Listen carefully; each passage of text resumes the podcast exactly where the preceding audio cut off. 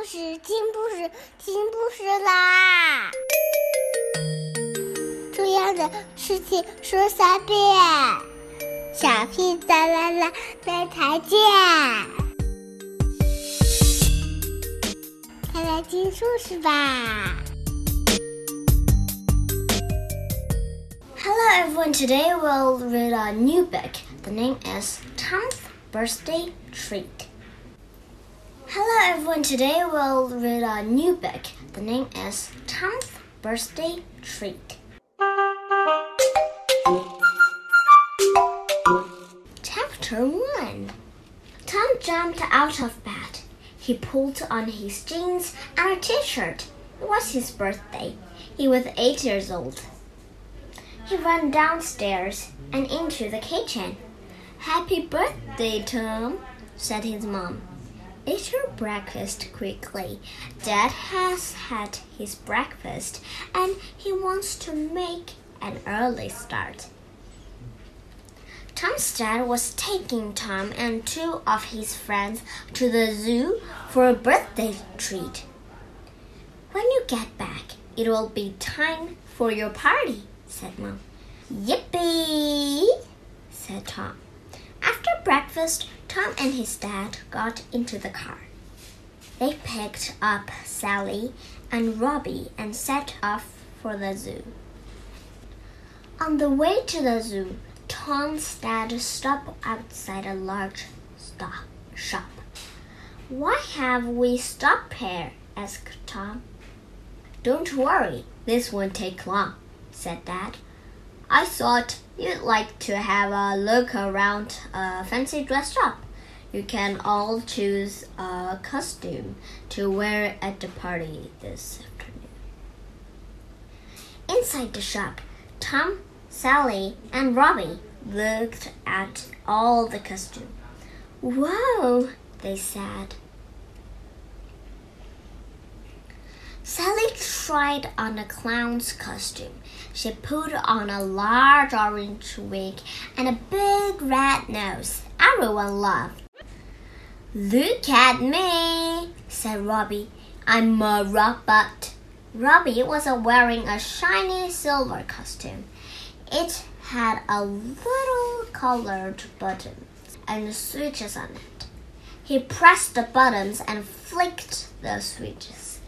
The red, yellow, and blue lights of his helmet started flashing. He looked just like a robot.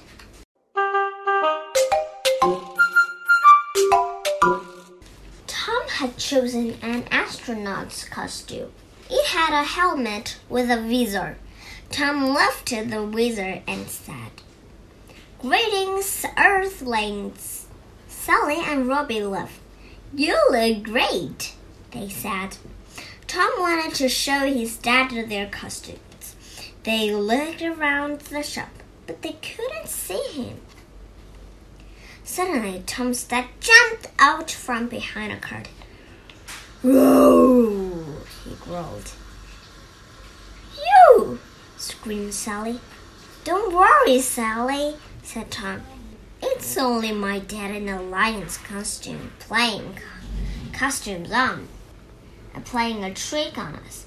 Please, can we keep the costume on, Dad? We want to wear them to the zoo. Okay, said Dad. I'll wear mine too. Uh, at the zoo, there were all sorts of animals to look at. There were exciting fun fair rides to go um, on as well.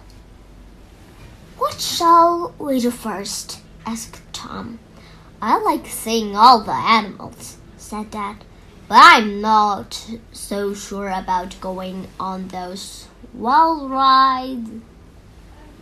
Oh, Dad, said Tom, you always said that, but you don't like them really. They decided to look round the zoo first. They went to see the gorillas then the monkeys. Afterwards, they watched the giraffes eating leaves from tall trees. Then they went to the sea lion pool and watched the sea lions being fed. When the zookeeper heard that it was Tom's birthday, she let him hold out a fish for one of the sea lions. The sea lion swallowed the fish in one mouthful. Then Robbie said, Look, the whale show is just about to start.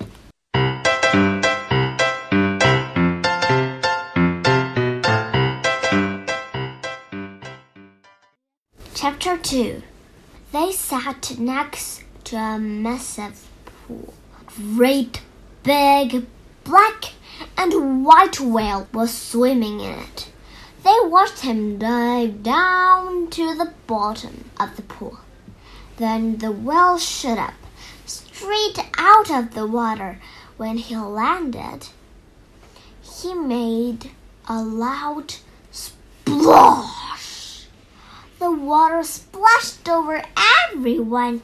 Tom's dad was soaked. I'm dripping wet, cried Dad. I'll have to get a towel from the car. Wait here until I get back. On the way back to the car, Tom's dad heard one of the zookeepers using a loud hailer, and he saw a large crowd of people standing listening. The zookeeper was saying, I don't want to alarm anyone, but one of our lions has escaped. Please make your way to the fun fair. It's the safest place to be. The crowd of people hurried up towards the fun fair. Oh dear, said Tom's dad. I'd better get back to the children right away. He was just about to set off for the well pool when he was surrounded by zookeepers. They threw a big net over him. He tried to get free, but the net held him tight. He tried to call out, but his lion's nose was stuck through a hole in the net. He couldn't open his mouth. Tom and his friends were getting fed up waiting. Tom looked at his watch. What can Dad be doing? Let's go and look for him, Tom said. Tom, Sally, and Robbie walked towards the car, car park. Then Sally saw something laying in the grass. She whispered to Tom, Look over there. I can see a lion in the long grass. The three children crept nearer. They could see a long yellow tail waving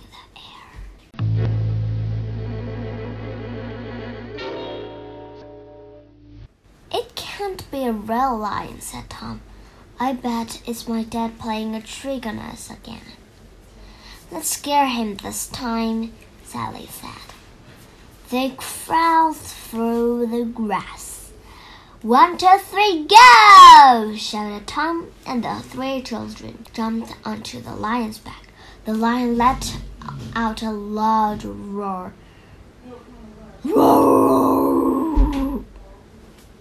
Rabbit squeezed the lion's big nose. It's no use. You can't scare us. The lion growled again. Tom pulled its whiskers. Come on, Dad. You're coming on the fun fair ride with us. All three children held the lion by its long golden mane and pulled him towards the fun fair. When they reached the fun fair, lots of people saw the lion and ran away. It's all right, Tom said. It's only my dad. The people still ran away. Let's go on the waltzer first, then the roller coaster, said Robbie. They watched the roller spin round and round, faster and faster. Car number seven looks the fastest, said Tom. Let's get in that one. When it stopped, they climbed in, and the lion let out a loud growl. Don't be frightened, Dad, said Tom.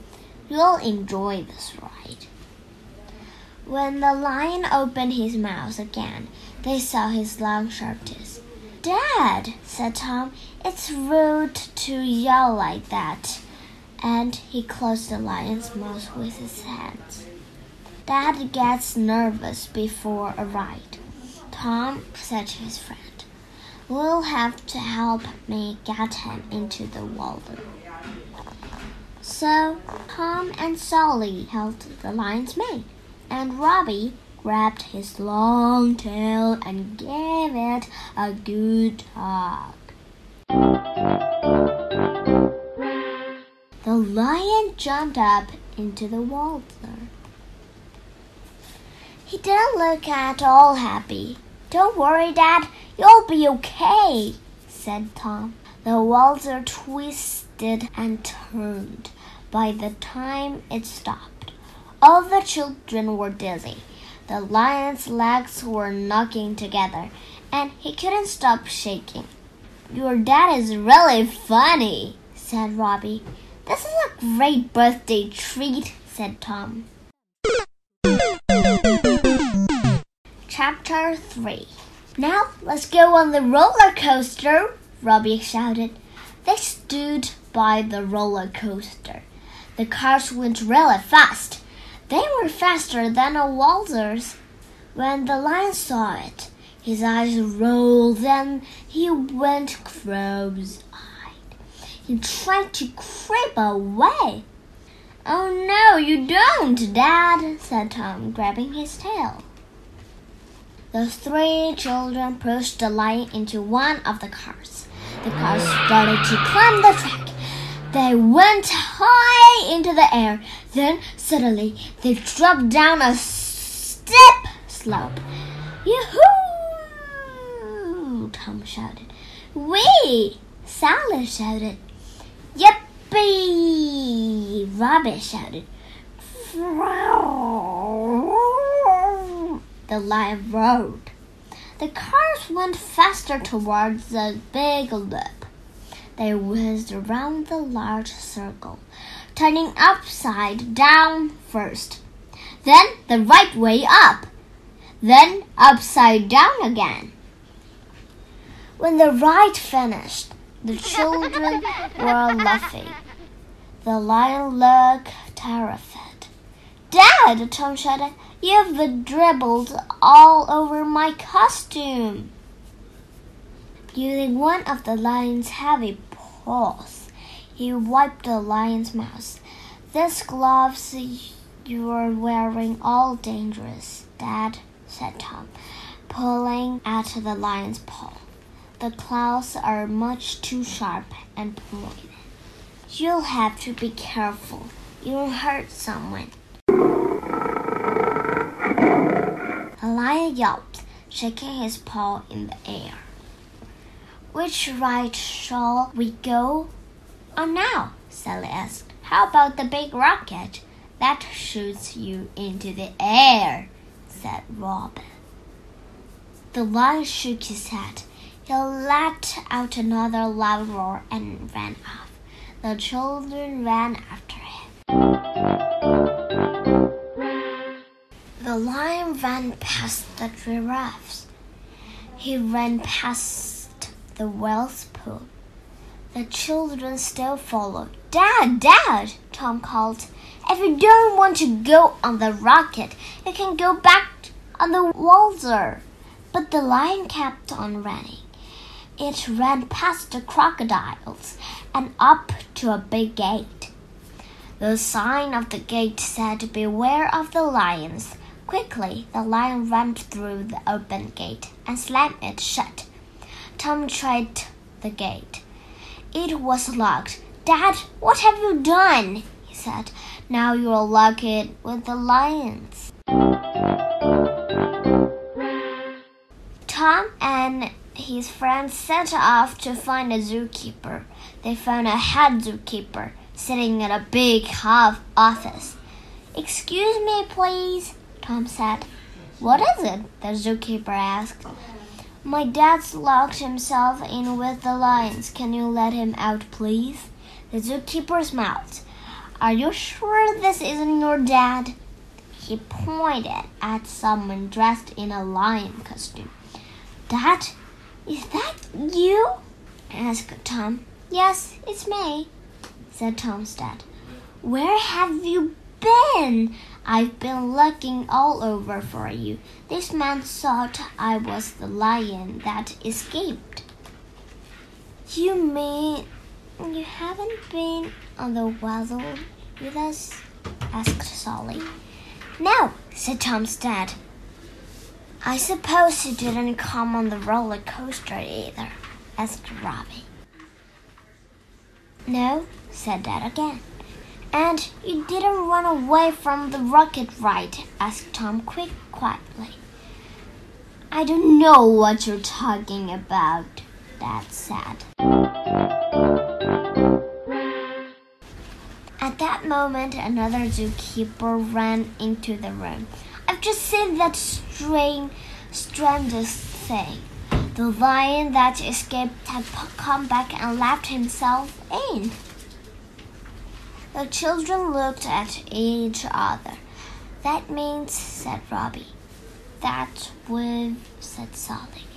been on the ride with a real lion, said the three children all together. What a scary birthday treat, said Tom.